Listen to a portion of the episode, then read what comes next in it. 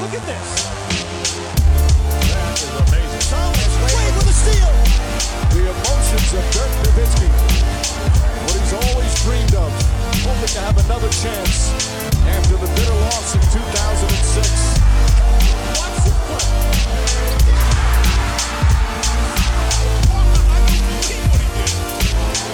That is amazing. Hallo und willkommen zu Gutnext, dem deutschen Basketball-Podcast im Internet. Mein Name ist André Vogt und ich grüße euch zu einer neuen Folge unseres kleinen, aber feinen Basketball-Hörspiels. Heute mit dem Fragen-Podcast am Freitag und der wird präsentiert natürlich vom Namensgeber dieses Podcasts, manscape.com. Und gestern, Full Disclosure, äh, war natürlich wahnsinnig geil in der Lanxess Arena, Deutschland, Frankreich, auch davor schon Slowenien gegen Litauen. Äh, hat echt wahnsinnig Spaß gemacht, die Spiele anzuschauen. Was auch Spaß gemacht hat, ich weiß gar nicht, wie viele von euch mich gefragt haben, ey, können wir ein Foto machen? Und ich sage ja jedes Mal ja, weil ich äh, denke, das ist ja das Mindeste, was ich tun kann für den Support, den ihr immer leistet. Und äh, dann hat mich äh, zu später Stunde gestern noch jemand äh, angehalten. Ähm, da war ich gerade auf dem Weg dann nochmal in eine Lokalität, um auch ein, zwei Kölsch zu trinken. Äh, der meinte, ja, ey, geiler Podcast, bla bla bla. Aber der, der Rasierer, der war nichts für mich, äh, der Lawnmower 4.0. Dann meinte ich dann so, ja, okay, ja gut, ist ja vielleicht nicht für jeden, aber du konntest das zurückschicken, gab's Geld zurück. Also ja, das war gar kein Problem. Und da habe ich gedacht, ja, so muss es auch sein. So, ne? Eine Firma, die seriös ist und die auch gute Produkte macht, aber natürlich kann es sein, dass es nicht für jeden was ist dann sagt man, kein Thema, schick doch zurück, kriegst dein Geld zurück. Alles gut. Und genauso läuft es bei Manscaped. Und das hat mich echt bestätigt, dass das sinnvoll ist und gut ist für die Jungs und Mädels da, ich glaube in San Diego sitzt die, die zentrale äh, Werbung zu machen, weil, wie gesagt, für mich ist der Lawnmower 4.0, was ich habe ihn dabei, genau wie den Weed Wacker. Wie gesagt, vielleicht stelle ich ihn nochmal Per Günther vor demnächst, dass der auch weiß, wie gut die Dinger sind. Ähm, aber der sah ja so auch schon ganz gut aus gestern äh, bei Magenta Sport. Ähm, und wenn ihr denkt, ja, also das klingt ja wirklich wie was, wo man nicht die, Sa äh, die Sachse im Katz, nein, die Katze im Sack äh, kauft. Ähm, ich probiere es mal, ja, probier's doch. Manscape.com. Da könnt ihr euch aussuchen, ne? Wollt ihr die Einzelprodukte, wollt ihr gleich so einen Peak Hygiene Plan? Äh, müsst ihr selber wissen, ob ihr dann ins Risiko geht. Ähm, ich kann, wie gesagt, alle Geräte, die sie haben, nur voll empfehlen. Wie gesagt, das Cologne, das ist zum Beispiel meins. Ne? Das riecht so ein bisschen, ja, weiß ich nicht. Ähm, aber sonst, ja, von mir uneingeschränkte Empfehlung, auch wenn der eine oder andere vielleicht sagt, nö, das mache ich lieber anders. Vollkommen nachvollziehbar.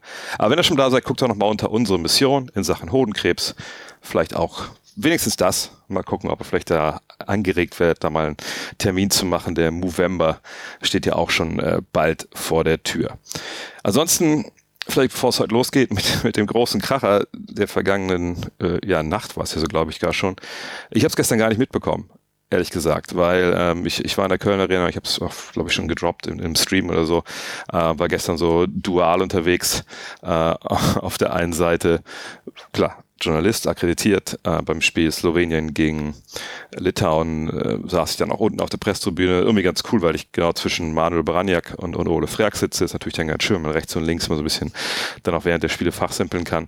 Aber gestern war ich ja eigentlich ähm, mit ja, 10, 15 waren es, glaube ich, im Endeffekt alten Kollegen da ähm, in einer Loge unterwegs, weil einer unserer alten Mitspieler hatte vor ein paar Jahren einen relativ schweren Unfall und kämpft sich jetzt zurück von so einer Querschnittslähmung. Das war halt seine Idee, dass wir alle da hingehen. Das war einfach das Vergessen einfach wichtiger. Deswegen sorry die, an alle, die vielleicht irgendwie auf, auf Live-Tweets gewartet haben oder irgendwelche Einordnungen oder, oder Videos aus der Mixzone oder so. Das habe ich alles noch auf dem Schirm und würde ich auch alles gerne die nächsten Tage machen. Aber gestern war einfach da in dem Fall was anderes wichtig und es war, war wirklich ein toller Abend, auch ein, ein langer Abend. Das hört man vielleicht ein bisschen an meiner Stimme. Und wenn heute der eine oder andere Klopfer hier drin sein sollte, rein so thematisch, äh, aussagetechnisch, dann schiebe ich es einfach aufs Dom- und Gaffelkölsch, die es da gestern zu trinken gab. Denn äh, das war seit langer Zeit dann doch, ich wollte es eigentlich nicht mal, aber langer Zeit mal wieder der erste quasi Alkohol. Mal gucken, wie ich das heute wegstecke. rein, rein thematisch.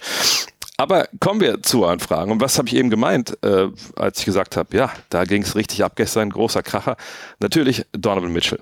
Und ähm, Natürlich haben viele von euch ähm, geschrieben, hey, was, was hältst du von dem Trade? Hast du das schon gesehen gestern Abend? Und irgendwann habe ich es dann auch gesehen, aber dann war ich, ähm, ja, war ich weise genug, um da nicht einfach irgendwas rauszutwittern.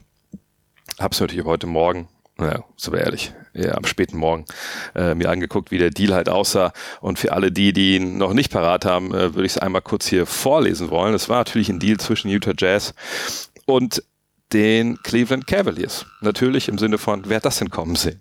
Ähm, aber wenn man den, den Deal sich dann anschaut, dann, Spoiler, macht er schon mal ziemlich viel Sinn. Aber fangen wir erstmal an mit den, mit den Details. Ne? Donovan Mitchell, der kommt zu den Cleveland Cavaliers. Das habt ihr euch sicherlich schon gedacht. Ist er auch allein. Dafür wechseln aber folgende, äh, ich sage jetzt nicht Assets, das Wort mag ich ja nicht so gern, ähm, also folgende Spieler wechseln. Colin Sexton, kriegt einen Sign and Trade, ich glaube vier Jahre 75 Millionen, 72 und irgendwie sowas. Ähm, Laurie Markkanen ist schon wieder äh, unterwegs, Umzugskartons. Und Ochai Akbaji, gerade gedraftet, plus äh, mehrere, in dem Fall drei, nicht geschützte Erstrunden-Picks in den Jahren 2025, 2027, 2029. Wer weiß, ob wir da alle noch mit Basketball uns beschäftigen 2029. Ähm, und es gibt noch das Recht, äh, das Erstrunden, den Erstrunden-Pick zu tauschen 2026 und 28. Also sprich von 2025 bis 2029 sind die Cleveland Cavaliers nicht Herr ihrer eigenen Draft-Picks. Das äh, ist natürlich schon mal ein Wort. Und das ist ein großes Paket. Aber wenn ihr mitbekommen habt, was in den vergangenen Wochen so kolportiert wurde, was ähm, Utah wollte für Mitchell, dann passt das ja ins Bild. Und in dem Fall muss man ja auch sagen, es ist ein Paket, das sehr groß ist äh, und, und sehr, sehr lukrativ, würde ich sagen. Ähm, ob das jetzt zu viel war, also da kommen wir gleich nochmal zu. Aber Fakt ist, ich glaube, damit covern sie so alles, oder covert Danny Ainge, der dort jetzt die Entscheidung trifft, alles, was er covern wollte. Ne? Er hat mit, mit Sexton und Kahn zwar immer noch recht junge Veteranen, die aber Basketball spielen können und klare Talente haben und Fertigkeiten. Und Akbaji, ähm, wie gesagt, ich bin Rookie-mäßig jetzt nicht immer, immer so total unterwegs, aber was ich gelesen habe, ist das auch jemand, von dem man erwarten kann, dass der eine gute NBA-Karriere hat. Und dann eben diese ganzen Picks. Und diese Picks sind auch nicht heute und morgen, sondern natürlich in fernerer Zukunft. Was ja immer von Vorteil ist, wenn die Mannschaft, zu der du deinen Star tradest oder deinen Spieler tradest, erstmal relativ gut ist. Ne, du willst ja die Picks dann eigentlich eher haben, wenn die schlecht sind. Ob das passieren kann bei Cleveland, da kommen wir gleich zu. Fangen wir kurz mit, mit Utah an.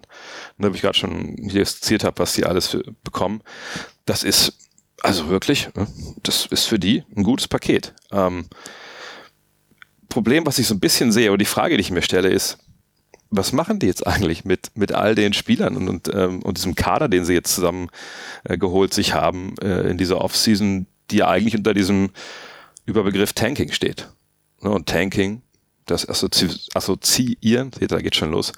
Wir alle ja eher so mit, ja, okay, alle Veteranen werden fortgeschickt, ähm, wir nehmen hier schlechte Verträge auf, wir kaufen die Jungs aus ihren Deals raus, Jugend forscht, Spiele verlieren, nächstes Jahr hochdraften. Wenn man aber jetzt mal schaut, dass bei Utah Mike Conley noch spielt, mit Bojan Bogdanovic, eben jetzt Colin Sexton, Laurie Markan, Malik Beasley, Jordan Clarkson, Taylor Horton Tucker, Rudy Gay, äh, Jared Vanderbilt, Agbaji, Fontecchio, den wir jetzt auch gerade bei der EM für, für Italien sehen, dann muss man sagen, naja, das sind aber eigentlich ziemlich brauchbare NBA-Profis alle. Also äh, war das jetzt schon alles oder geht das da jetzt noch weiter? Und da bin ich extrem gespannt. Ich meine, dass Conley, dessen Vertrag dann nach der kommenden Saison nicht garantiert ist, äh, auf dem Block ist, genau wie Bogdanovic, ne, der Free Agent wird 2023. Das ist ja klar.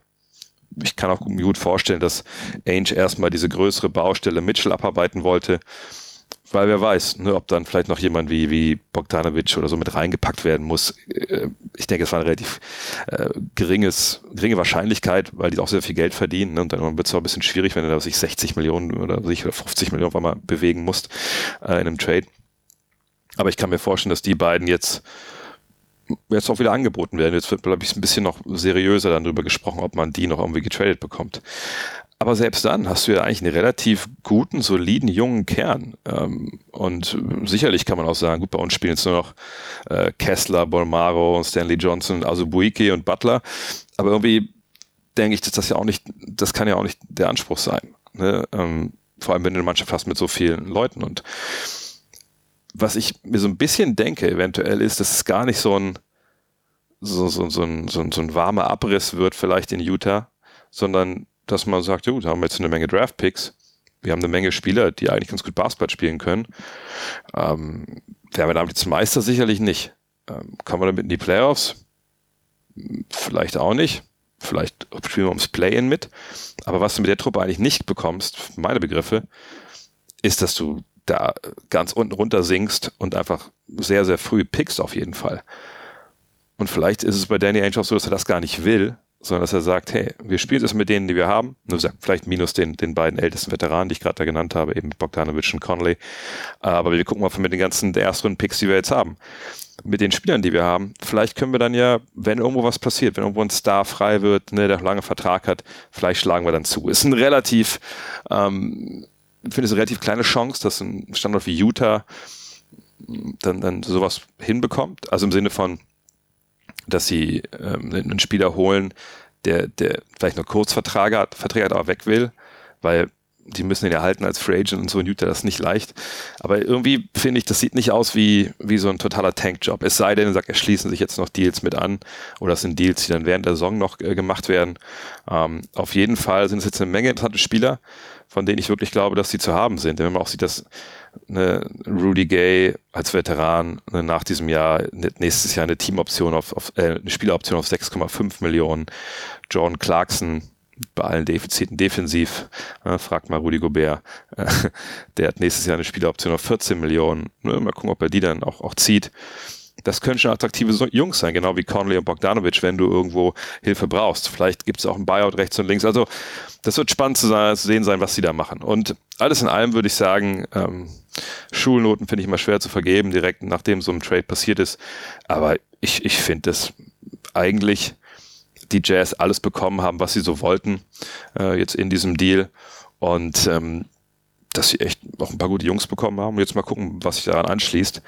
Ähm, ich denke, Danny Ainge, äh, wir kommen gleich dazu, welches Team jetzt vielleicht ziemlich blöde dasteht.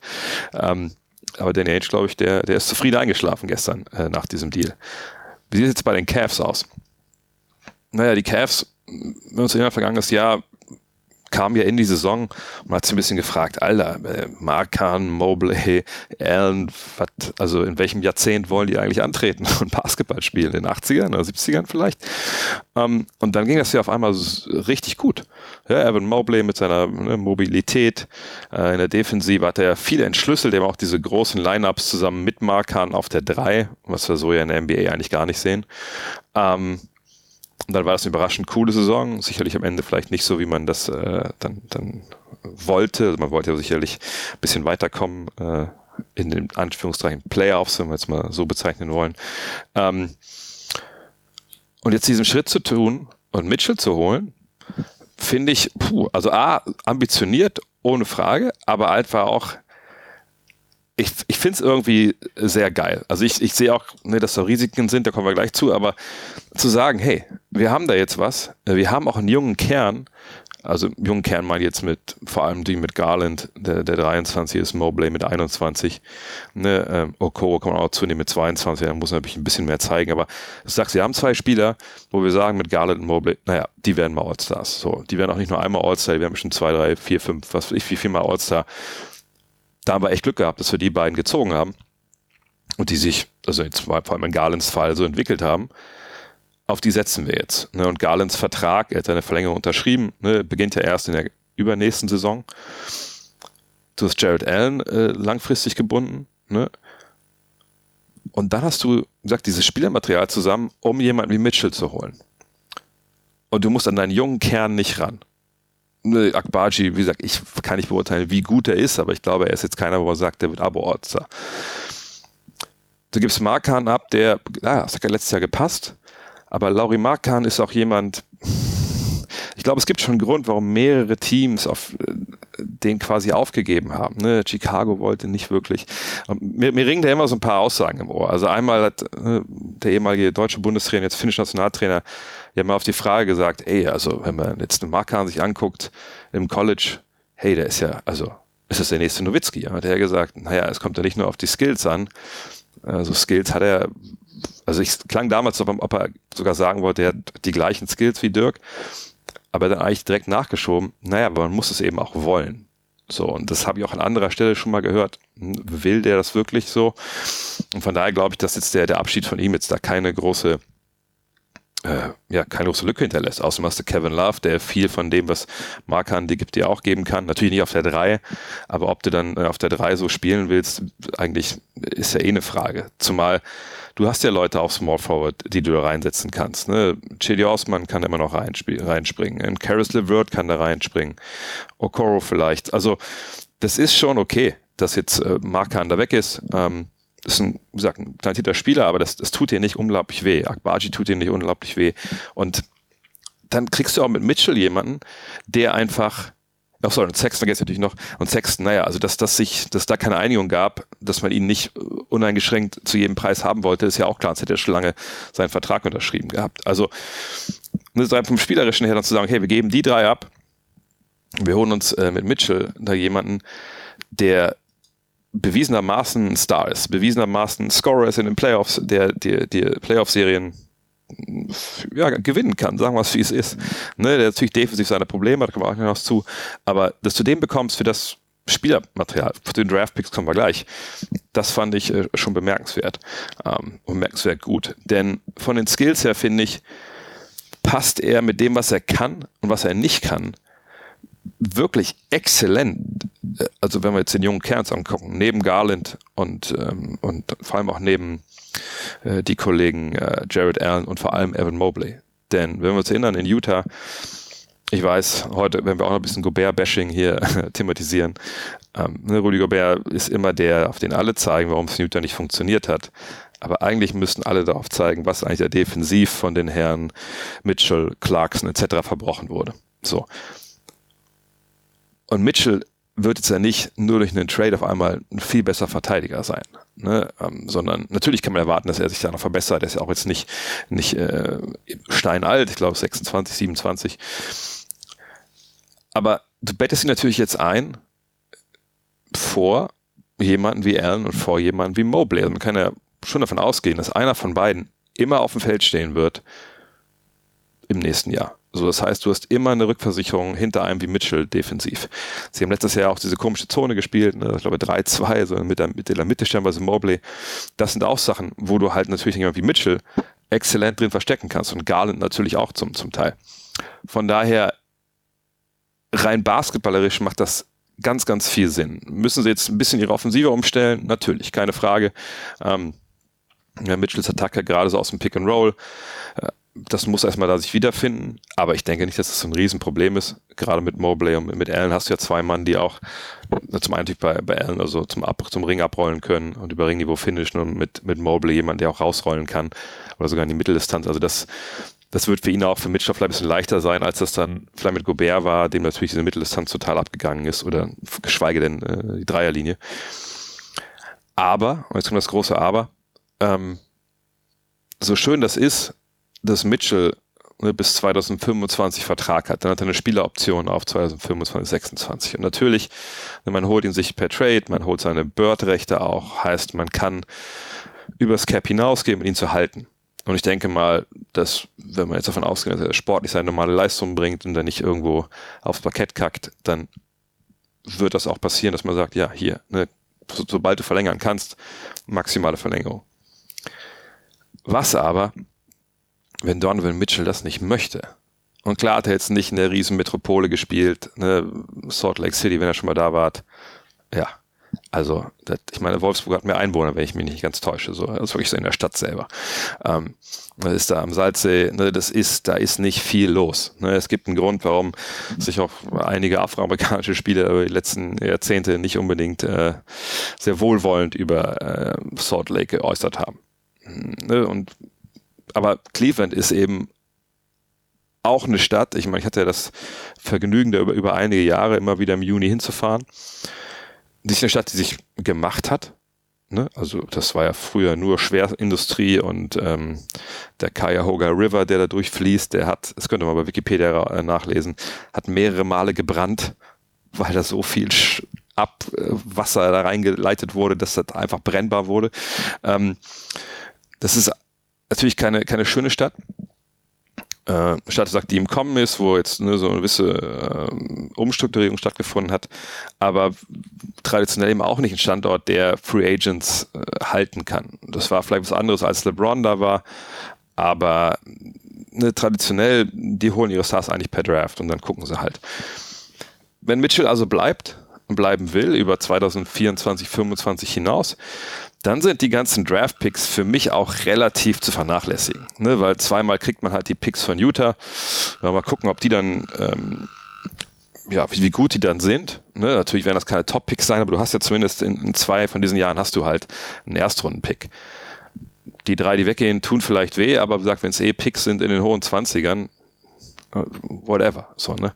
Ähm, aber um wirklich, finde ich, super viel Sinn zu machen, um, dass man sagt, ey, das, das war der beste Trade, den wir machen können. Dafür, glaube ich, muss Mitchell entweder verlängern, ne, den Vertrag, den er jetzt hat, irgendwann, oder wenn er das nicht möchte, muss man ihn eintauschen gegen den Spieler, der dann noch, noch länger dabei ist, der dann einfach auch ne, dafür sorgt, dass diese Mannschaft geil ist. Aber ansonsten, basketballerisch finde ich das wirklich äh, eine ganz gelungene Sache und müssen einmal über das Team reden, was da jetzt wirklich äh, mal wieder im Regen steht und ähm, wie gesagt, habe ich gestern das erste, was ich quasi gesehen habe, an Analyse äh, auf dem Weg dann zurück ins Hotel, ich bin an der Köln Arena vorbeigelaufen, als Stephen A. Smith, wie er irgendwie in seinem Auto saß und äh, einer seiner patentierten Rants Richtung Knicks abgelassen hat. Aber es ist natürlich so. Nee, New York Knicks waren da jetzt, äh, also die waren ja monatelang da am Verhandeln, wenn man glauben darf, ne, was da ein Champs und ein Votion, wie sie alle heißen, geschrieben haben. Und am Ende des Tages kommt dann Danny Ainge ähm, und sagt, ja, nee, da ist auch jetzt gut jetzt. Und jetzt reden wir mal mit Cleveland. Auf einmal, klack, ist da ein Deal. Aus dem Nichts, den keiner wirklich hat kommen sehen. Ähm, und die Knicks stehen jetzt halt da, stehen da mit einem Kader, wo viele Spieler einfach ihren Namen in Trade-Gerüchten gehört haben und zwar auch nicht nur einmal, sondern, sondern mehrmals und, und wo man natürlich wirklich fragen muss, okay, wie gehen die jetzt eigentlich in die Saison? Ähm, ist ja auch so, dass da ist, es gibt ja schon eine Presse in, in New York, die auch sicherlich da noch mal ein paar Fragen stellt. So, RJ Barrett, äh, Julius Randle, äh, willst du eigentlich noch hier sein? Und gerade bei Julius Randle wäre ich mir jetzt nicht sicher, dass er nicht mehr öffentlich sagt, pff, das könnt ihr euch doch denken. So schön ich New York finde, aber wie das hier gelaufen ist, äh, ich wäre lieber woanders. Und dann ist natürlich direkt schon wieder äh, die Kuh am Steppen da in, in New York. Von daher bin ich gespannt, wie, wie das da jetzt weitergegeht. Das sind auf jeden Fall finde ich, wenn man jetzt hier mit reinbeziehen sollte, der große Verlierer dieses Trades. Ich sage nicht, dass äh, wenn man Mitchell jetzt neben äh, den Kollegen Jalen Brunson gestellt hat, dass das der, der Backcourt der Zukunft ist, der NBA, das auf jeden Fall defensiv nicht. Äh, aber einen Star mal wieder in den Garten zu bekommen, also wirklich einen, einen Abo-All-Star, das wäre schon nicht verkehrt gewesen. Hat man jetzt nicht geschafft. Gesagt, vielleicht kann Tom Thibodeau ein bisschen ruhiger schlafen, wenn er von der Defensive träumt. Aber ähm, alles in allem die Knicks da natürlich. Es ist doch genau wie wenn man, weiß ich nicht, äh, wenn man als Typ oder als Mädel den ganzen Abend irgendwie an äh, jemandem rumbaggert in der Disco und dann kommt auf einmal fünf Minuten vor, vor die Lichter angehen irgendwer anders und, und, und äh, geht mit der noch einen Kaffee trinken. Oder mit dem. Naja. Sorry, Knicks-Fans. Aber schreibt vielleicht gerne mal in die Kommentare, ob ihr denkt, dass das vielleicht gut war sogar, dass äh, das nicht so gekommen ist, dass äh, ihr Donald Mitchell bekommt.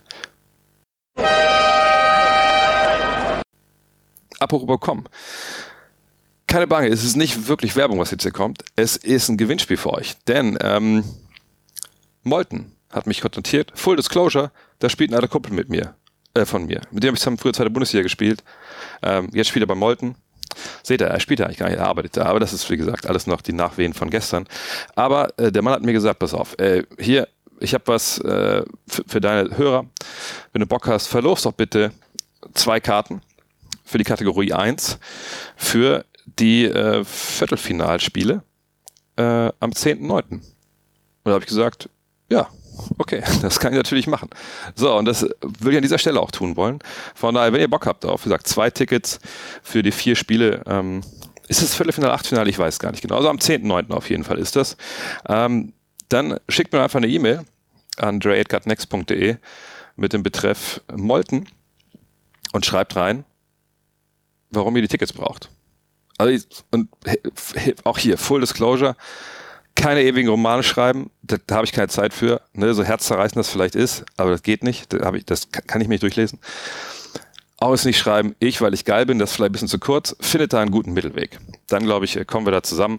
Also zwei Karten, also für eine, einer kann nur gewinnen, oder einen, ne? ne? Zwei Karten für die vier Spiele. Ich glaube, das ist dann, dann, dann ziemlich geil. In diesem Sinne, 10.9. Könnt ihr euch vielleicht schon mal blocken. Und jetzt weiter im Text. Matt Head fragt nochmal zum äh, Mitchell-Deal.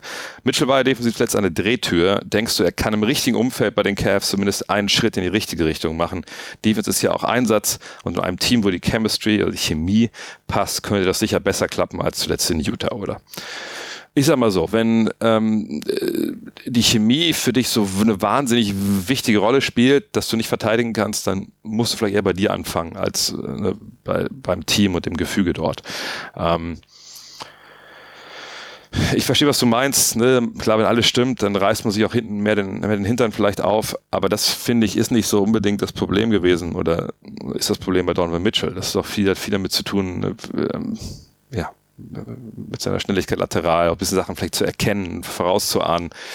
Ich glaube, er muss sich generell aber ein bisschen aufs defensive Ende konzentrieren. Aber dass er jetzt durch einen Trade auf einmal da einen Riesenschritt macht, kann ich mir eigentlich nicht vorstellen. Zumal man ja auch sehen muss, naja, er hat ja jetzt bei Utah nicht bei irgendeiner Truppe gezockt, die irgendwie gerade mal ins Play-In-Turnier gekommen ist. Ne, die wollten Meister werden. Die hatten stellenweise den besten Rekord der, der, der regulären Saison in der NBA und dann waren Playoffs und, und da hat es auch nicht funktioniert. Also wenn du dann immer noch sagst, naja, Rudy Gobert mag ich aber nicht so gern, deswegen verteidige ich hier nicht so, ja, wenn, wenn das der Fall ist, dann würde ich auch erstmal als, äh, als Cleveland Cavaliers denken, Alter, wollen wir uns den wirklich holen? Also was äh, kommt ihr dann hier vielleicht in die, in die Halle und sagt, heute ist ein bisschen zu kalt zum Verteidigen.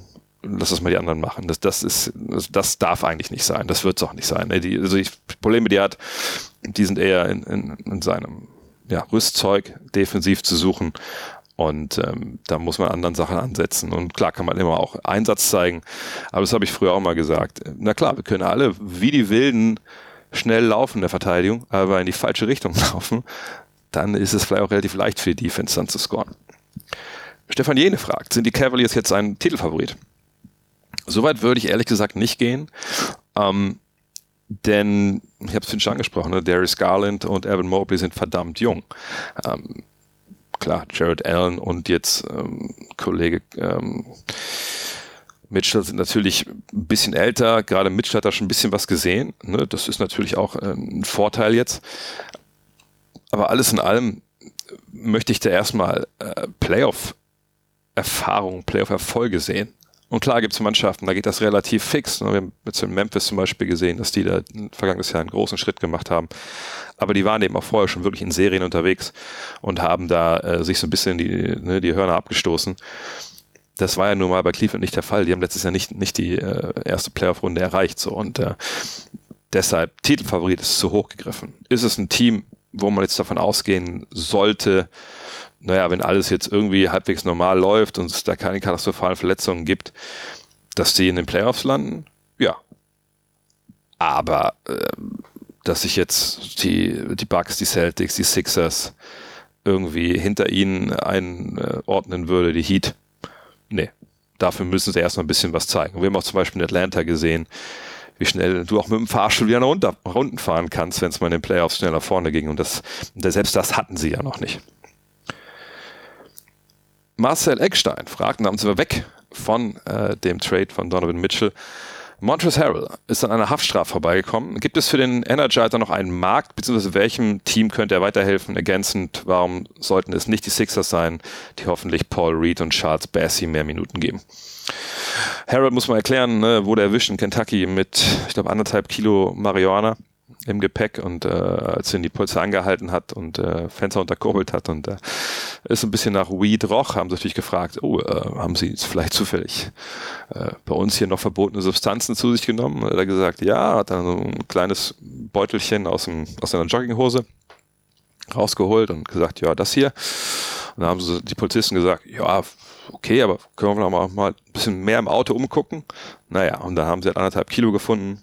Ähm, und das ist eigentlich eine, eine klare Straftat in Kentucky. Aber Da gab es eine Anhörung, die wurde verschoben bis, glaube ich, vor, vor ein paar Tagen. Und da kam jetzt raus, okay, ne, sie stufen es runter, ne, es ist keine klare Straftat. Und das war sonst wären es bis zu fünf Jahren Haft gewesen. Sondern ne, erstes Mal, dass er auffällig geworden ist, äh, kann jetzt ein bisschen Kohle zahlen und gut ist. Von daher ne, können alle Teams, die dachten, ne, ob wir uns den unter Vertrag nehmen sollen, weil wenn er in den Knast geht, kann er bei uns nicht spielen, also bringt uns relativ wenig, ähm, können jetzt aufatmen und sagen, ah, okay, Montrezl Harrell, mal gucken. Aber wo passt er jetzt hin? Ich meine, viele Teams haben eben auch schon mehr oder weniger einen Kader voll, ne, haben oft vielleicht auch schon 15 garantierte Verträge. Da wird es sich dann eng, die Wahl. Ähm, Miami wurde immer mal wieder genannt für ihn, dass er damit hingeht. Ähm, Harold ist halt ein, ein Spieler, an dem es ein bisschen die Geister scheiden. Ne? Also es ist so, dass er natürlich gewisse Sachen einfach dir gibt, die er wahnsinnig gut kann. Er ist jemand, der, wie gesagt, Energie bringt, der kommt aus dem Pick and Roll, der kommt mit Wucht. Ne, das ist so ein Typ, der ist ja eigentlich von der Größe her kein Center. Ne, also nicht von den Haaren jetzt irgendwie da äh, täuschen lassen. Der ist knappe zwei Meter, aber der kommt eben mit Power, der kommt, der kommt mit, mit Wucht. Und das ist schon manchmal viel wert, gerade wenn du, wenn du von der Bank kommst, auch wenn man gegen ein kleiner spielendes Team. Aber defensiv ist er dann halt in vielen Belangen, also er kann viele Sachen auch gut, aber viele Sachen kann er eben auch, auch gar nicht gut. Und da, da brauchst du natürlich dann die richtigen Leute an seiner Seite. Von daher ist er so ein Typ, äh, das würde ich gerne, wie so, er ist so ein Kontextspieler. Ne? Du, du musst den richtigen Kontext für ihn haben. Hätten sie den in, in Miami, ja, das kann ich mir vorstellen. Ne? Die sind ja sehr akribisch in ihrer Arbeit und die sind ja auch sehr flexibel manchmal in ihren Aufstellungen da bei Eric Spolstra. Ähm, aber bei den Sixers, ehrlich gesagt, sehe ich ihn nicht. Ähm, denn ich, ich sehe jetzt keine Möglichkeit, ihn neben Embiid spielen zu lassen. Für Embiid als Center ist er einfach dann, er ist nicht dieser Anchor Big, der dich dann äh, den, den, Ring beschützt und die Defense verankert. Von daher ähm, würde ich ihn eher woanders sehen. Ähm, die Sixers, gerade mit Paul Reed, glaube ich, der müsste auf jeden Fall mehr Spielzeit bekommen. Aber wie gesagt, da, da sehe ich ihn eigentlich nicht. Stefan Reck fragt, Lonnie Walker hatte in seinem zweiten Jahr eine 40-prozentige Dreierquote. Kann er durch die Räume, die sich bei den Lakers bieten, eine ähnliche Rolle einnehmen, wie es Malik Monk letzte Saison getan hat? Oder kommt da eher ein An hin? Äh, ich habe ja die Verpflichtung von Lonnie Walker ähm, zuletzt, also als dann, das zuletzt, also seit seit die kam bei den Lakers immer äh, kritisiert und gesagt, dass das nicht so eine richtig geile Entscheidung ist. Und da bleibe ich auch bei. Denn ich meine, natürlich weiß ich auch, dass der in seinem zweiten Jahr 40 Prozent von seinen Dreiern getroffen hat. Nur auch da muss man natürlich mal gucken, also was war das denn für ein Jahr für Lonnie Walker, den vierten? Ne, also wie hat er denn überhaupt da gespielt? Und es war natürlich bei den Spurs, ne, sowas, so viel ist ja klar.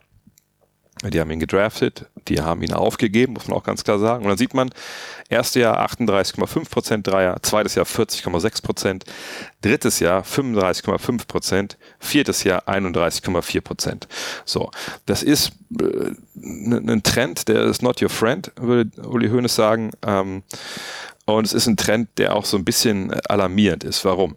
Wenn wir uns angucken, auf 36 Minuten gerechnet, dann sehen wir, dass er in seinen ersten beiden Saisons 4,0 und 3,7 Dreier genommen hat. Ne, und da hatte er halt eine, eine starke Quote, 38,5 Prozent, 40,6. In den vergangenen beiden Saisons waren es dann 6,7 und 7,9 Dreier auf 36 Minuten und da sind die Quoten abgestürzt. Hat das jetzt auch damit Kontext zu tun, wer seine Mitspieler waren und so? Kann gut sein, keine Frage. Ähm, aber das ist nun mal, das Sample Size ist relativ viel. Also wir haben jetzt von ihm 749 Dreier gesehen und die hat er zu 34 Prozent getroffen. Und in diesem zweiten Jahr waren es 100 Dreier, also 101 Dreier hat 41 getroffen. Also es scheint sozusagen, wenn er das Volumen steigert, dass dann äh, ne, seine Effizienz sinkt. Und das, da ist er nicht der, der erste Spieler, dem das passiert. Soll jetzt nicht heißen, dass es bei dass er nicht nicht in der Lage ist, irgendwie äh, hochprozentiger zu werfen, wenn er mehr abdrückt. Ne, kann auch sein, du sagst, dass da andere Faktoren eine Rolle gespielt haben. Aber bisher ist er da wirklich nicht, nicht auffällig geworden, dass er da eine gewisse Entwicklung drin hat. Ähm, und die Freiräume, die sich ergeben, naja, die müssen sich ja erstmal ergeben bei den Lakers. Ne? Also, wenn Anthony Davis zur Dreier schießt wie vergangenes Jahr, äh, dann werden sich da nicht viele Freiräume ergeben. Da müssen wir auch, auch mal ganz ehrlich sein. Ähm, und na klar, LeBron wird immer noch an Leuten vorbeigehen können, den Ball passen. Auch richtig. Aber äh, wie gesagt, dass jetzt so ein All-You-Can-Shoot-Buffet sein wird in, bei den Lakers, kann ich mir eigentlich nicht vorstellen. Ähm, von daher, man müsste vielleicht ein bisschen genauer reingucken und gucken, ne, wie hat er getroffen in diesen vier Jahren, wenn er komplett frei stand. Äh, Catch and Shoot hat er auch einmal angefangen aus dem Dribbling zu werfen, das weiß ich nicht.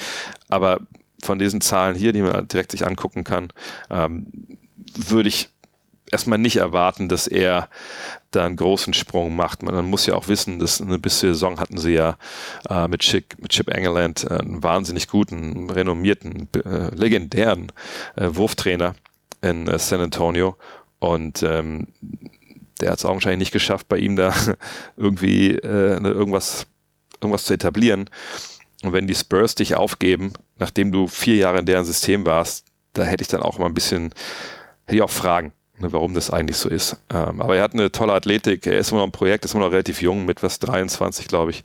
Ähm, warten wir es ab, aber es ist keine Verpflichtung für mich, wo ich denke, also gerade wenn man Monk sieht, was der letztes Jahr gemacht hat, Monk hätte viel besser gepasst. Aber vielleicht auch dazu, die Rolle von Monk, die ist natürlich für Kendrick Nunn gedacht. Der, der war vor seiner Verletzung wirklich gut unterwegs. Ähm, mal gucken. Ich hoffe mal, dass der wirklich zu 100% zurückkommt. Phenolphthalein fragt, wieso ist das, wieso ist der Janis Disrespect eigentlich so groß? Ein Gilbert Arenas sitzt in seinem Podcast und meint, Janis wisse weder, wie man seinen Körper trainiert, noch wie man great ist, da er nur 32 Minuten spielt. Ein Harden sagt, Janis habe keine Skills und alles, was er mache, sei Rennen und Danken. Und selbst bei großflächigen Spielerumfragen darüber, wer der beste NBA-Spieler ist, schneidet Antetokounmpo im Vergleich zur Medienansicht unterirdisch schlecht ab 13 Prozent. Ziemlich unfair für einen mehrfachen MVP, Finals MVP, Defensive Player of the Year und jemand, der gegen, der gerade sein Team zur Meisterschaft geführt hat und 50 Punkte in den Finals auflegte.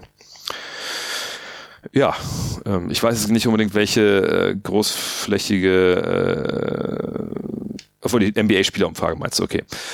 Ja, ich meine, bei, bei Janis Harden muss man wissen, da ist einfach auch Bad, Bad Blood, das Beef zwischen den beiden. Ne? Und dann kann ich verstehen, dass Harden sagt, ja gut, also der kann nicht werfen.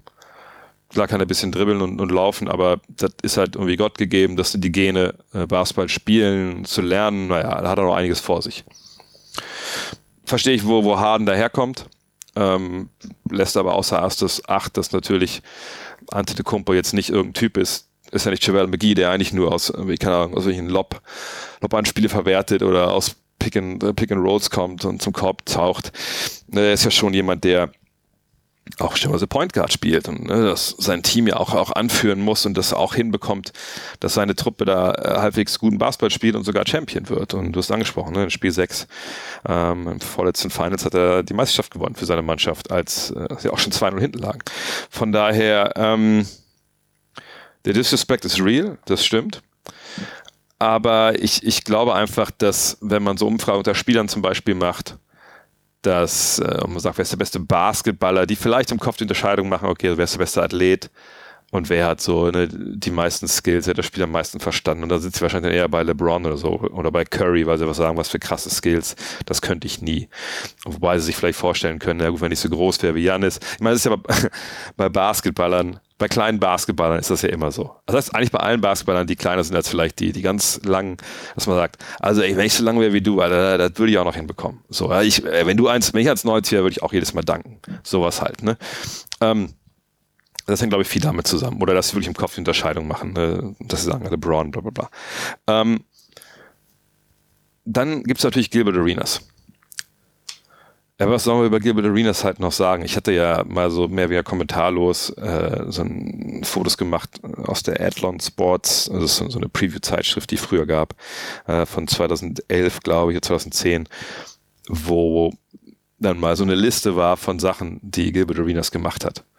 Ne, also irgendwie Mitspieler, die, die ganze Badewanne voll Kaffee kippen, ähm, Mitspielern, die kommen und ihn mit Paintballs abschießen wollen, was natürlich irgendwie auch nicht super nice ist, aber dass er sich raussneakt und denen die Reifen zersticht mit Messer und so. Ähm, und dann natürlich die Nummer, dass er da Knarren mit in die ähm, Kabine bringt. Und da sind eine ganze Menge asoziale Sachen auf dieser Liste, ehrlich gesagt. Und die Waffen, die Waffen sind noch nicht mal dabei. Also Gilbert Arenas ist auf jeden Fall jemand, der ähm, ja eigentlich Zeit seiner Karriere jemand war, der nicht unbedingt für seine Top-Takes bekannt war und für seine Top-Entscheidungen im Leben. Ähm, klar, seine Karriere dann am Ende zu früh vorbei, Knieverletzung etc. Aber seitdem äh, er bei Social Media so aktiv ist, das kann man ja beobachten über, über die, die ganzen Jahre, äh, ist er so wirklich so ein, ähm, ja, so ein Internet-Extremist äh, geworden, wenn man das mal so bezeichnen will. Ne? Er dann, haut seine Takes da raus und, und gibt Vollgas und ja, irgendwie, also, also nach dem Motto, Hauptsache auffallen, ich bin ein bisschen New Media und, und dann ist natürlich so ein Take super. Äh, ich, es gab ja dieses Video, das jetzt, das sich das hier bezieht. Äh, da war, ist ja auch Phil Handy dabei in seinem Podcast, der dann auch alles abnickt, also dieser Individualcoach der Lakers, wo ich auch so denke, Junge, also du müsstest schon besser wissen. Ne? Aber nochmal, es gibt so ein bisschen diesen Disconnect auch zwischen, okay, der ist ein Athlet, wenn der, was ich nicht 2,11 wäre, sondern 2 Meter, dann wäre der längst nicht so gut, weil er eben nicht den Wurf hat, was ja auch stimmt. Aber gleichzeitig wird für mich unterbewertet, was er mit seinen 2,11 da eigentlich macht. Und äh, das wäre nicht so außergewöhnlich, wenn es jeder 211 Mann machen könnte oder überhaupt irgendein anderer 211 Mann in der Geschichte der NBA das sollte machen können. Aber wie gesagt, das ist äh, der Disrespect is real. Tim Frost fragt, äh, wieso wird in vielen Auszeiten in der NBA gar nicht groß zwischen Trainern und Spielern gesprochen? Oft reden erstmal die Trainer an der Seite miteinander und ganz am Ende mal ganz kurz nur mit den Spielern. Das sieht für mich als Line immer sehr komisch aus. Ähm, hat ja auch hier viel mit Kontext zu tun und, und was das für eine Auszeit ist. Ne? Es gibt Auszeiten, die TV-Timeouts, die sind wie lang? Drei Minuten 45, ich müsste es eigentlich wissen. Sorry, dass ich es gerade nicht par, ähm, ähm, parat habe. Jedenfalls ist es so, dass wenn du vier Minuten Zeit hast, naja, dann du kannst nicht vier Minuten mit der Mannschaft reden.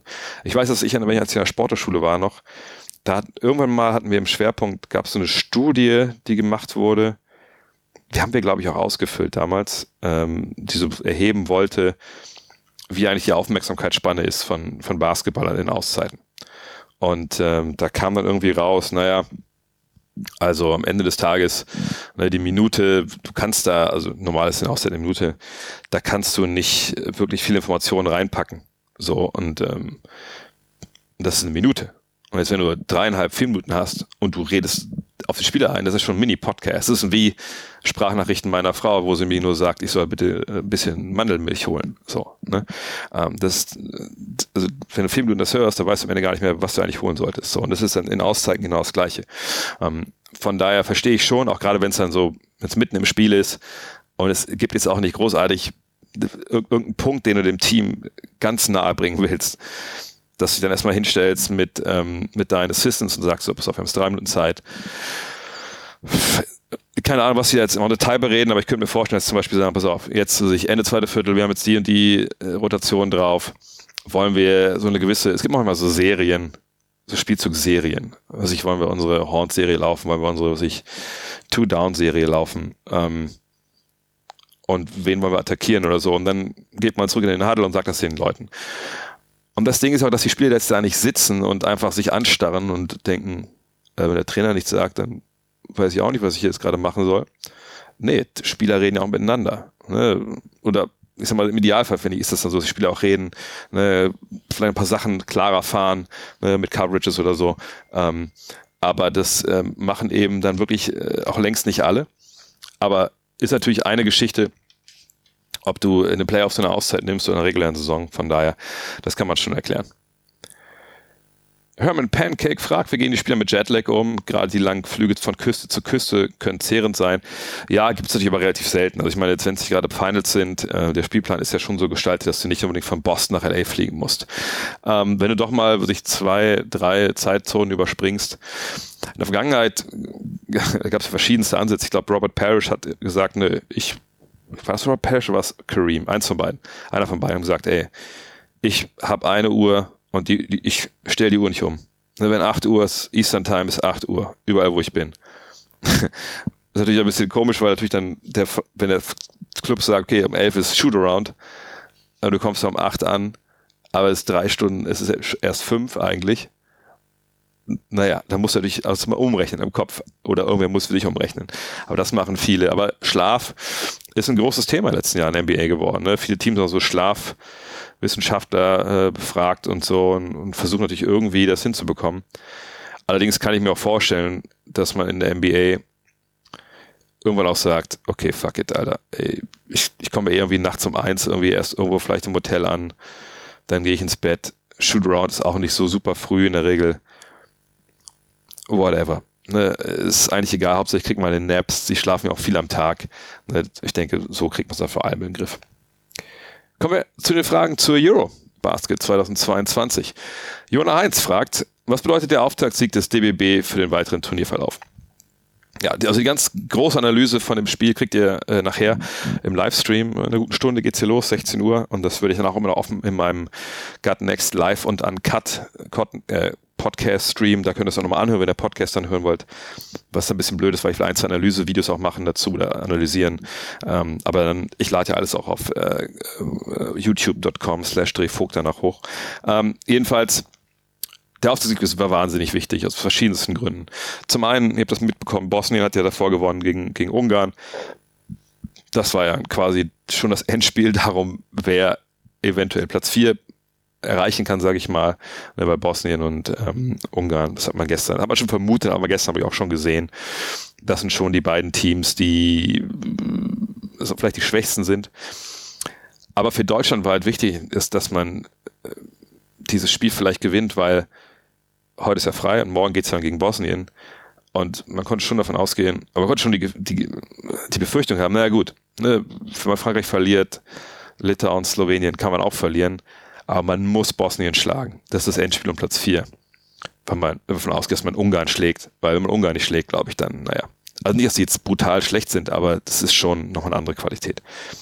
Und ähm, es ist so, wirklich, dass ähm, man jetzt gewonnen hat und jetzt eben dieses Spiel gegen Bosnien ist immer noch wichtig, keine Frage. Ne? Man will ja auch nicht in so eine Situation kommen, wo auf einmal, weil ich die Bosnier die Deutschen schlagen und Deutschland Franzosen geschlagen, die Franzosen schlagen die Slowenen äh, und äh, die Slowenen schlagen die Litauer, aber Litauer gewinnen gegen Frankreich und dann auf einmal hat man so einen Vierer-Vergleich oder so, dann geht die Rechnerei los. Ne? Aber man geht natürlich jetzt schon in das zweite Spiel mit einem gehörigen Selbstvertrauen, weil das gestern ein toller Auftritt war. Äh, auch ein Auftritt, wo natürlich nicht sagen wir mal, Schröder, Wagner, Vogtmann, die die Topscorer waren und, und die haben es nach Hause gebracht, sondern es waren eben die Spieler, die das Ding, ich meine, es war eine krasse Mannschaftsleistung, aber die Jungs, die offensiv äh, voll in die Bresche gesprungen sind, waren eben Maode Loh, Nils Giffey und Johannes Thiemann und vielleicht sogar vor allem Thiemann. Und das waren ja alles drei Jungs. Mein Thiemann hatte auch mal ein gutes Spiel in der Vorbereitung, genau wie, wie Loh. Aber gerade auch Giffey hatte echt Riesenprobleme. Und alle drei waren nicht, wir saßen hier vor ein paar Tagen und gesagt, hey, wann sehen wir denn mal den richtigen Maude Loh äh, in diesem Sommer? Und, und Thiemann, äh, ja, der wurde so ein bisschen hingenommen, hatte ich den Eindruck von vielen. Äh, aber ich dachte auch mal so, ah, der kann doch eigentlich mehr. Und die drei sind einfach wirklich explodiert äh, in diesem Spiel und, und haben einfach, ja, die Offensive stellenweise getragen, super couragiert gespielt. Maolo packt also diesen, diesen, diesen Dribble-Move aus in dem einen Fastbreak. Äh, Thiemann zieht da gegen Gobert und hängt ihm die zweite Foul an sehr früh. Also wahnsinnig gut. Ähm, und jetzt hat man eben, im, man spielt mit House Money, wie man so schön sagt, ähm, im zweiten Spiel. Ähm, man will das natürlich gewinnen, man sollte es auch gewinnen.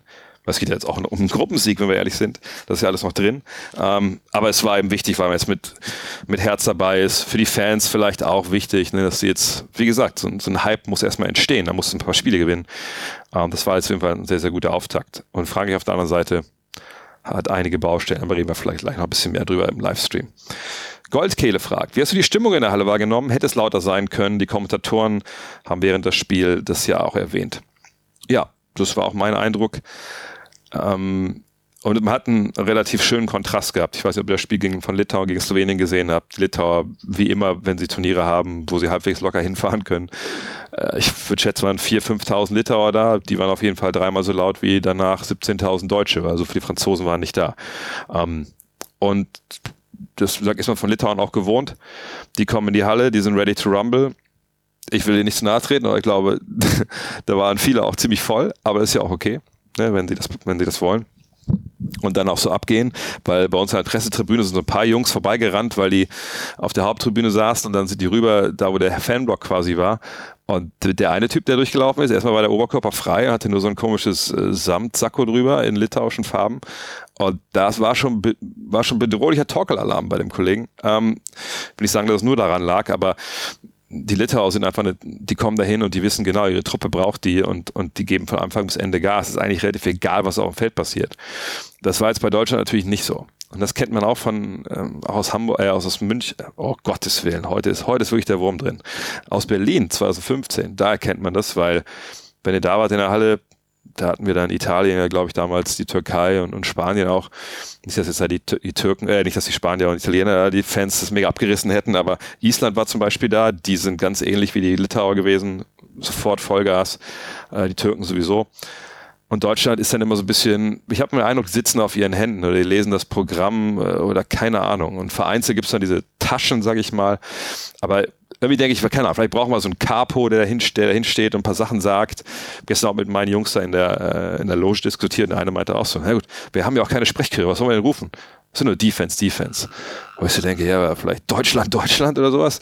Ähm, keine Ahnung, aber das auf jeden Fall könnte man da kreativer sein. Vielleicht eine Aufgabe für euch mal in sozialen Medien da ein bisschen Druck zu machen, dass wir da, da ein bisschen mehr mit, äh, mit, mitbekommen. Weil ich glaube, wir werden noch Spiele sehen, ne, Litauen, Slowenien, da werden wir das brutal brauchen, dass, dass die Leute dabei sind. Vor allem gegen Litauen. Aber vielleicht stacheln auch da in litauischen Fenster die Deutschen so ein bisschen an, dass man sich dann nicht, dass man nicht ein Auswärtsspiel äh, vor, was ich dann 13, 14.000 Deutschen hat, nur 5.000 Litauer denken, sind hier in Kaunas. Aber es bleibt vielleicht auch ein, vielleicht bleibt es auch ein, ein frommer Wunsch. Mal schauen. AC Tizeps oder Ticeps fragst. Maxi Kleber hat für die M ja eine Auszeit genommen. Wird so etwas von anderen Spielern und Coaches und so behandelt? Wie knifflig schätzt du so eine Entscheidung und den Druck von unterschiedlichen Seiten ein?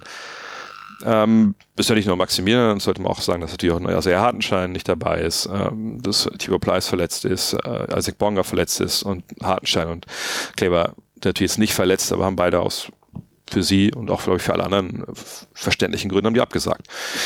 Natürlich kann man als Mitspieler enttäuscht sein oder so.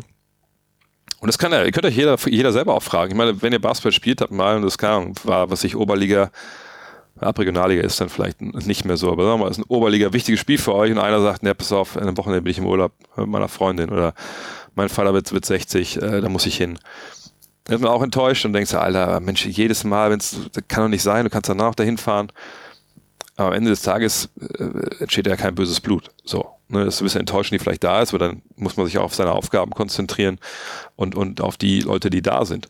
Ähm, von daher, ähm, ich finde das jetzt, ich meine, klar gibt es sicherlich auch Druck äh, und um so eine Entscheidung zu treffen ist auch nicht leicht, gerade wenn man die Jungs seit Ewigkeiten kennt. Aber ich, ich glaube nicht, dass irgendeiner von den Spielern, die hier sind, jetzt noch irgendwie daran denkt, oh Mensch, wenn Maxi jetzt hier wäre, wäre Isaiah da, wäre Tibor oder, oder, oder Isaac oder Paul oder sonst wer, sondern das sind ja irgendwann Realitäten, die sich einstellen. Dann gibst du halt Vollgas.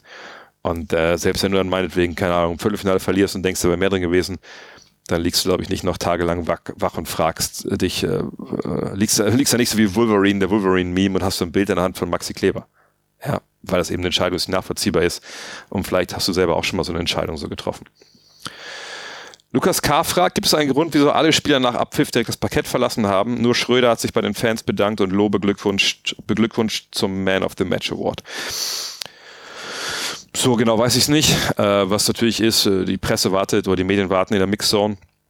Ich glaube, da gibt es auch ein gewisses Mandat, dass man da noch auftaucht oder zumindest da durchläuft. Äh, ob man angehalten wird, ist eine andere Frage von den Medien.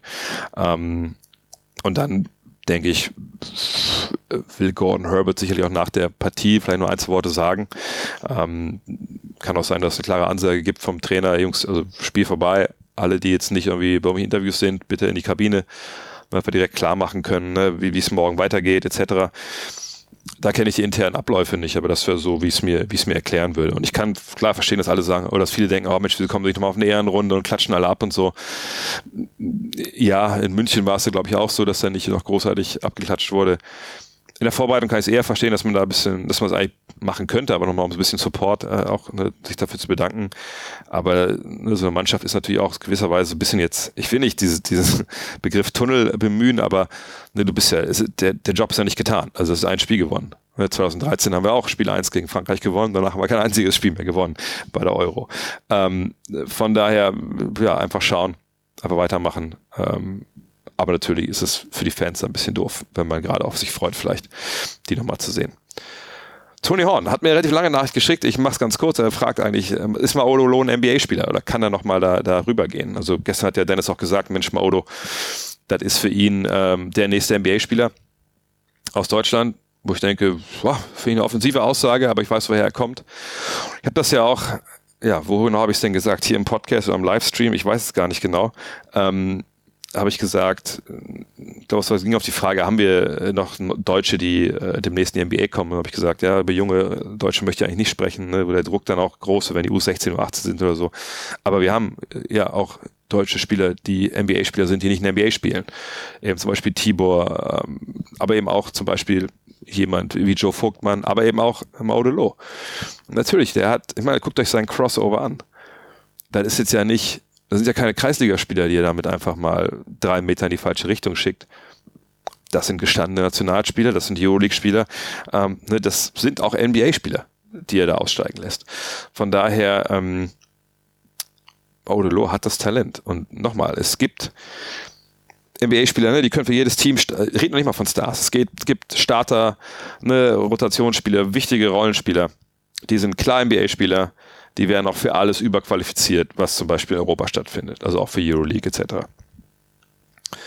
Und dann gibt es aber eine, natürlich einen ziemlich großen Bereich auch in der NBA von Spielern, die Nikola Mirotic finde ich ein gutes Beispiel. Die natürlich in Europa ein Star wären, gleichzeitig aber in der NBA ihre wirklich 10 Punkte auflegen könnten, 12, 13 Punkte, je nachdem wie die Rolle ist, äh, und da auch funktionieren würden. So. Äh, ist jetzt Maudolo Nikola Mirotic? Nee, das würde ich nicht sagen. Aber ne, wenn der, sagen wir mal so, der Best Case ist für diese Schnittmenge, die, die in beiden Ligen dann äh, funktionieren, auf der einen Seite eben als Rollen, Rollenspieler, auf der anderen Seite als Star, dann ist äh, Maudolo irgendwo in der Mitte von, von dieser Wolke anzusiedeln. Ne? Und äh, natürlich, wenn es ein Team gibt, das sich in ihn verliebt, ne, wenn er irgendwo äh, Begehrlichkeiten weckt, der könnte da auf jeden Fall mitspielen. Ne? Die Frage ist halt, wie viele Minuten, ne? welchem Team, welcher Rolle. Aber natürlich ist es einer, der NBA-Talent hat. Nedo fragt, Litauen gegen Frankreich, wer legt den Fehlstart hin? Ich denke, der Fehlstart, also momentan, also ich, du kannst Spiele verlieren bei, bei EMs gegen Slowenien und auch gegen Deutschland. Also es ist nicht so, dass wir da hinkommen, sind mit der deutschen Mannschaft und äh, froh gewesen wären am Ende, wenn wir gegen Ungarn vielleicht einen Unentschieden rausholen oder so. Sondern das, ich habe das vorher gesagt, 50-50 sind die Chancen, dass wir gegen Frankreich gewinnen. Und ähm, jetzt haben wir es gemacht und auch in einer relativ äh, eindrucksvollen und, und, klaren Art und Weise am Ende, obwohl es ja nochmal einstellig wurde, der Vorsprung im vierten Viertel. Und ähm, ehrlich gesagt sehe ich es eher bei, bei, bei Frankreich, die, die, äh, die, dieses Label Fehlstart. Litauen gegen Slowenien war ein knappes Spiel, es wogte hin und her zwischendurch. Litauen hatten Probleme, äh, Sabonis und Valanciunas zusammen äh, Gewinn bringt einzusetzen. Wir haben da einige Sachen probiert. In der ersten Halbzeit so High-Low, das hat gar nicht, funkt, gar nicht geklappt, weil auch Valanciunas Dreier gar nicht respektiert wird. Dann war die Zone dicht. Dann haben sie beide so einen Dunkers, oder einer hat einen Low-Post gewesen, der andere war am anderen Low-Post, im Dunker-Spot, wo du denkst, Alter, was ist jetzt los? Wie damals 88 in der B-Jugend mit irgendwelchen Cross-Screens und dann kriegt der eine den Ball. Ähm, das hat dann ein, zwei Mal funktioniert, aber auch wieder nicht, weil das Spacing auch eine Katastrophe ist. Ähm, aber ich, insgesamt fand ich bei Litauen, die haben zwar kleinere Fehler, Unkonzentriertheiten gehabt, hat Slowenien auch. Sie hatten ein bisschen Pech mit ein paar Calls, also gerade dieses unsportliche Foul gegen Sabonis. Puh. Also, wir haben es dann nur auf dem Würfel gesehen, ähm, aber da, also weiß ich echt nicht, man nach so so viel draufschauen und sagen kann, dass es klares äh, Offensivfoul ist, äh, klares äh, unsportliches Foul ist. Aber hey, whatever.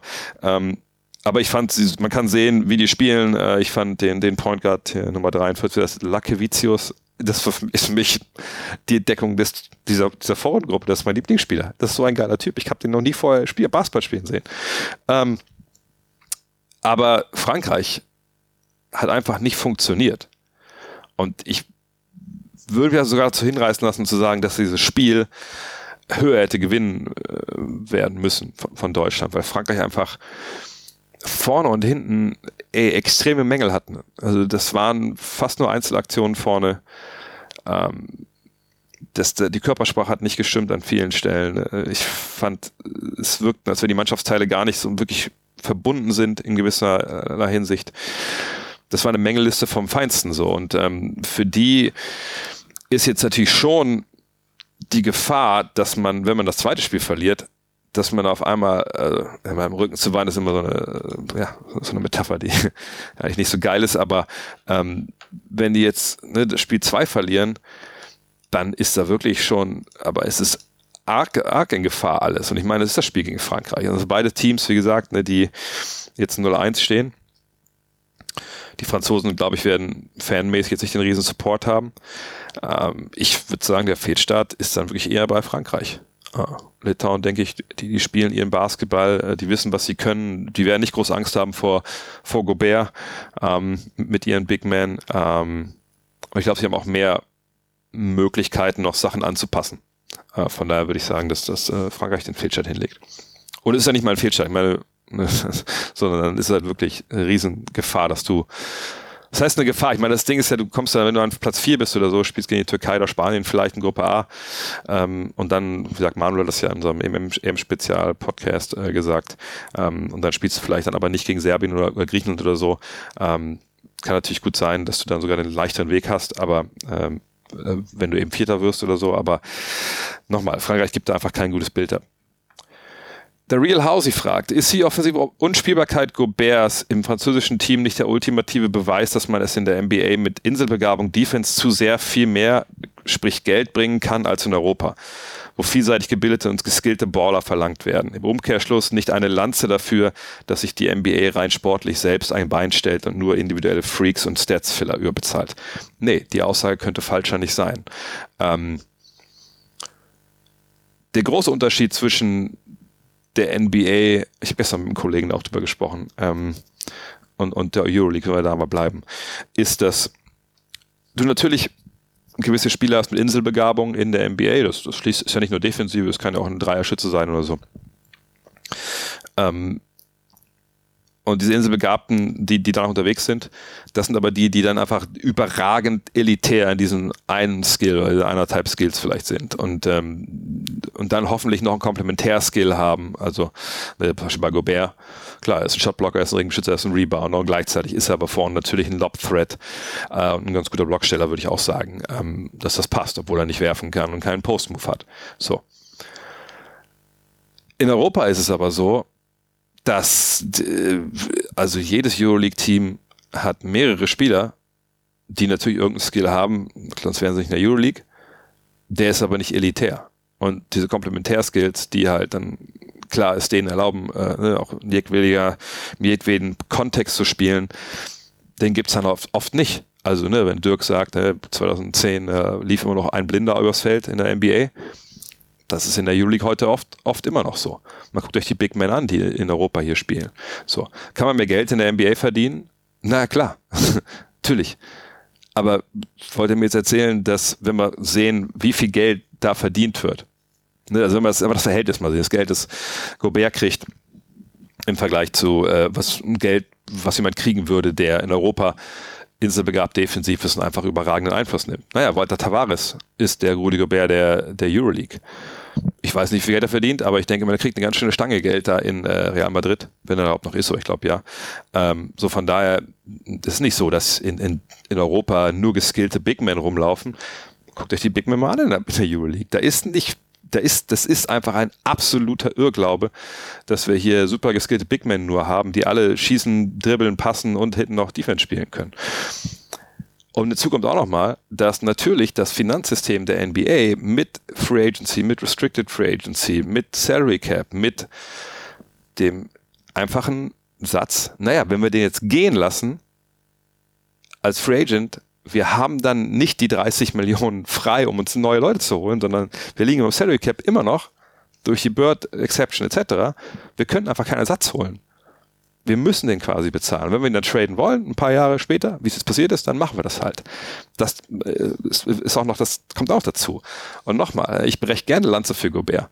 Wenn, wenn ihr immer noch sagt, auf dem Standpunkt steht, die Utah Jazz haben defensiv in den Playoffs nicht verliert, äh, nicht, nicht funktioniert wegen Rudi Gobert, dann muss ich euch wirklich sagen, dann müsst ihr mehr über Basketball lernen. Natürlich ist er jemand, der vorne ne, dir Probleme bringt. Und hinten ist er jemand, wenn er isoliert wird, ne, äh, gegen den Kleinen, ist ein bisschen schwierig. Aber die, die Problematik, die große Problematik, die die Utah Jazz hatten in den letzten Jahren und warum es auch ultimativ für die nicht funktioniert hat, war, dass sie auf dem Flügel Spieler haben. Wenn die wenn, ihr mit denen in die Kneipe geht und ihr wollt, dass die euch verteidigen, ja, so wie die, also nehmen wir das mal so, dann kriegt ihr richtig auf die Fresse. Weil die jeden vorbeilassen und sagen, ja, ja, nee, habe ich nicht gesehen, den Typen. Nee, das, das sind wirklich, das sind desaströse Verteidiger, wo es ein absolutes fucking Wunder ist, dass die stellenweise defensiv wirklich funktioniert haben in der regulären Saison. Und dann eben auch in allererster Linie nur, weil Rudi Gobert dabei war. Von daher, das muss man sich mal wieder vor Augen führen. Äh, und gibt es irgendwann einen Punkt, wo, es dann schwer wird? Ne? Natürlich. Aber das ist nicht der Punkt, wo viele Rudi Gobert sehen. Ne? Und das ist wirklich der, der Slander gegen Ante de Kumpo ist auf einem ähnlichen Niveau wie der Slander gegen Rudi Gobert. Ömer Dennis Kajali mit der vorvorletzten Frage heute. Manche naturalisierte Spieler der Nationalteams haben gar keinen Bezug zu diesem Land, für das sie spielen. Sie spielen nicht in der Liga des Landes und haben auch keine Verwandtschaft. Wählen die Teams sie willkürlich aus oder wie genau läuft das ab? Naja, ähm, da reden wir jetzt über, über Länder, wo einfach, wie gesagt, ne, wo wahrscheinlich so ein bisschen äh, die Skills auch fehlen und dann ist es ja immer das Gleiche. Dann hat man irgendwelche offiziellen Sportpolitiker ne, von dem jeweiligen Verband, die haben sicherlich auch Connections zu Agenten. Dann fragt man, hey, dein Spieler so und so, der spielt ja keine Nationalmannschaft, wir bräuchten vielleicht noch hier einen, einen Shooting Guard wie sieht's aus? Ne? Wir können ein bisschen, das ist für ihn ja auch gut. Ne? Er kriegt bei uns schnell einen Pass, weil unsere Behörden, also die gucken da nicht so genau hin, wer sich da bewirbt. Ähm, dann kriegt er seinen Pass und er kann danach in der Euroleague oder so zählt er halt oder in der Domestic League zählt er dann nicht als Ausländer. Er committet sich hier drei Jahre zu spielen und auf der anderen Seite ähm, habt ihr was von, dass er mehr Geld abziehen kann. Passt das? Ja, okay. Und dann machen die das. So läuft es in der Regel ab. Karn Avatar fragt, mich würde deine Meinung zu Nikos Galles Spiel bzw. seiner Karriere interessieren. Dirk hat ihn in seiner All-Time European Starting Five und auch der GOAT himself, Michael Jordan, beschrieb ihn als einen sehr guten Offensivspieler. Nachdem ich etwas bei YouTube recherchiert habe, kann ich da nur zustimmen. Habe vorher noch nie wirklich von ihm gehört. Freue mich auf deinen Take. Ja, äh, hast du nicht Got Next The Magazine abonniert, weil in ähm, Ausgabe 1 hatten wir ja auch so Goats of Grace of No Time, äh, also die großartigsten Spieler, die niemals in der NBA waren. Da war Nikos Galles dabei. Wer ganz kurz zu Galles Vita, ihr könnt das ja gerne bei Wikipedia nachschlagen. Eigentlich in den USA geboren, ne, spielt am College, äh, aber griechische Abstammung, kommt dann nach Griechenland und ballert da halt alles in Grund und Boden. Also wahnsinnig guter Offensivspieler, hat sogar bei den Celtics, was bei den Celtics so, gibt es ein bisschen NBA-Avancen, ähm, aber das klappt irgendwie alles nicht und der ist halt einer, der dann für Griechenland, ne, sorgt dafür, dass Griechenland 1980 Europameister wird. Das löst ja da den Riesenboom aus, ähm, dem ja der griechische Basketball quasi alles zu verdanken hat. Ähm, und er selber, ja, einfach eine Legende, eine Scorer, ja, ich sag mal so, von der Verteidigung her sicherlich hätte er gut zu den Utah Jazz gepasst. Neben, äh, neben Rudy Gobert, da wäre er nicht negativer aufgefallen als die Jungs, die da das alles verbrochen haben. Ähm, aber vorne war das halt ein Verrückter. Ähm, Gibt es nicht sogar dieses eine Video, wo er gegen Petrovic bei YouTube zockt und, beide ballern halt? Also ich glaube, Petrovic hat dieses Zitat gehabt, ähm, äh, irgendwie nach dem Motto, ey, wenn Leute sagen, ich bin äh, der, der, der Sohn des Teufels, ne, nach dem Motto, weil, weil ich so krass im Angriff bin, äh, Nikos Gales ist der Teufel. So, ne, also sowas hat er irgendwie gesagt, müsst ihr auch mal nachschlagen. Ähm, von daher, ja, wahnsinnig krasser Spieler. Ähm, Gibt es auf YouTube auch noch einiges zu sehen. Aber war natürlich auch Spieler aus dem Land unserer Zeit, ne, dann auch, glaube ich, zum Stellen noch ohne Dreierlinie. Aber auf jeden Fall lohnt sich das, äh, dann mal reinzuschauen.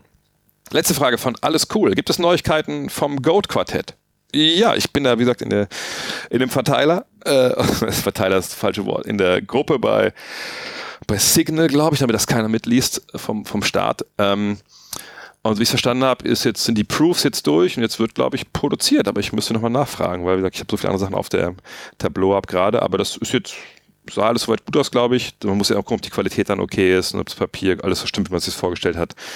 Aber das dürfte jetzt auch nicht, ich will jetzt kein, nicht sagen, dass es in einer Woche oder zwei Wochen kommt, wahrscheinlich dauert es viel länger, aber ähm, es ist jetzt auf, auf dem Weg und wird produziert und dann, ja, sobald es fertig ist, geht es an euch raus. Das, also wenn ihr es auch euch ziehen wollt, na, auf gutnextmac.de könnt ihr nicht nur euer Abo verlängern, was wichtig wäre jetzt, wenn ihr bei Startnext ein Ein-Jahres-Abo abgeschlossen habt, ne, das verlängert sich nicht automatisch. Wenn ihr ein Geschenk-Abo abbekommen habt für Season 1, das verlängert sich auch nicht automatisch. Das müsst ihr selber verlängern, ähm, euch die Season 2 jetzt gönnen. Das geht jetzt. Und wir sind jetzt bei 2004 2400, 2300 glaube ich, hat mir Jan heute Nacht geschickt, äh, Abos. Wir brauchen 3000, damit nächstes Jahr gesichert ist. Von daher, wenn ihr da noch zugreifen wollen würdet, wäre schön, weil so eher wir wissen, dass wir das nächste Sommer auch wieder weitermachen können, umso eher können wir Papier kaufen, bestellen. Das wird alles dann nicht so, so teuer und wir gehen da nicht ins, ins große Risiko. Ja, und das war's für heute. Jetzt mache ich einmal kurz hier, lade ich alles hoch, dann werfe ich den, den Stream an und dann geht's hier ab 16 Uhr weiter mit dem EM-Livestream. Powered by Tissot, aber vielen Dank fürs Zuhören. Denkt dran, Molten ist der Betreff. Schreibt mir eine Mail, wenn ihr die zwei Karten haben wollt fürs, äh, fürs Viertelfinale ähm, in Berlin am 10.9. Und sagt, schreibt mir einfach drakeatnext.de, warum ihr das denn bekommen sollt. Warum soll Molten euch beschenken? Das würde ich gerne wissen. In diesem Sinne, bis ganz, ganz bald. Ciao. Hello. Look at this.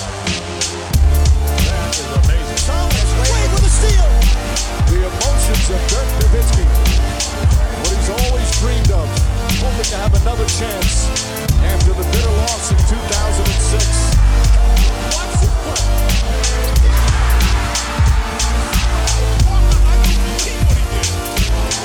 That is amazing.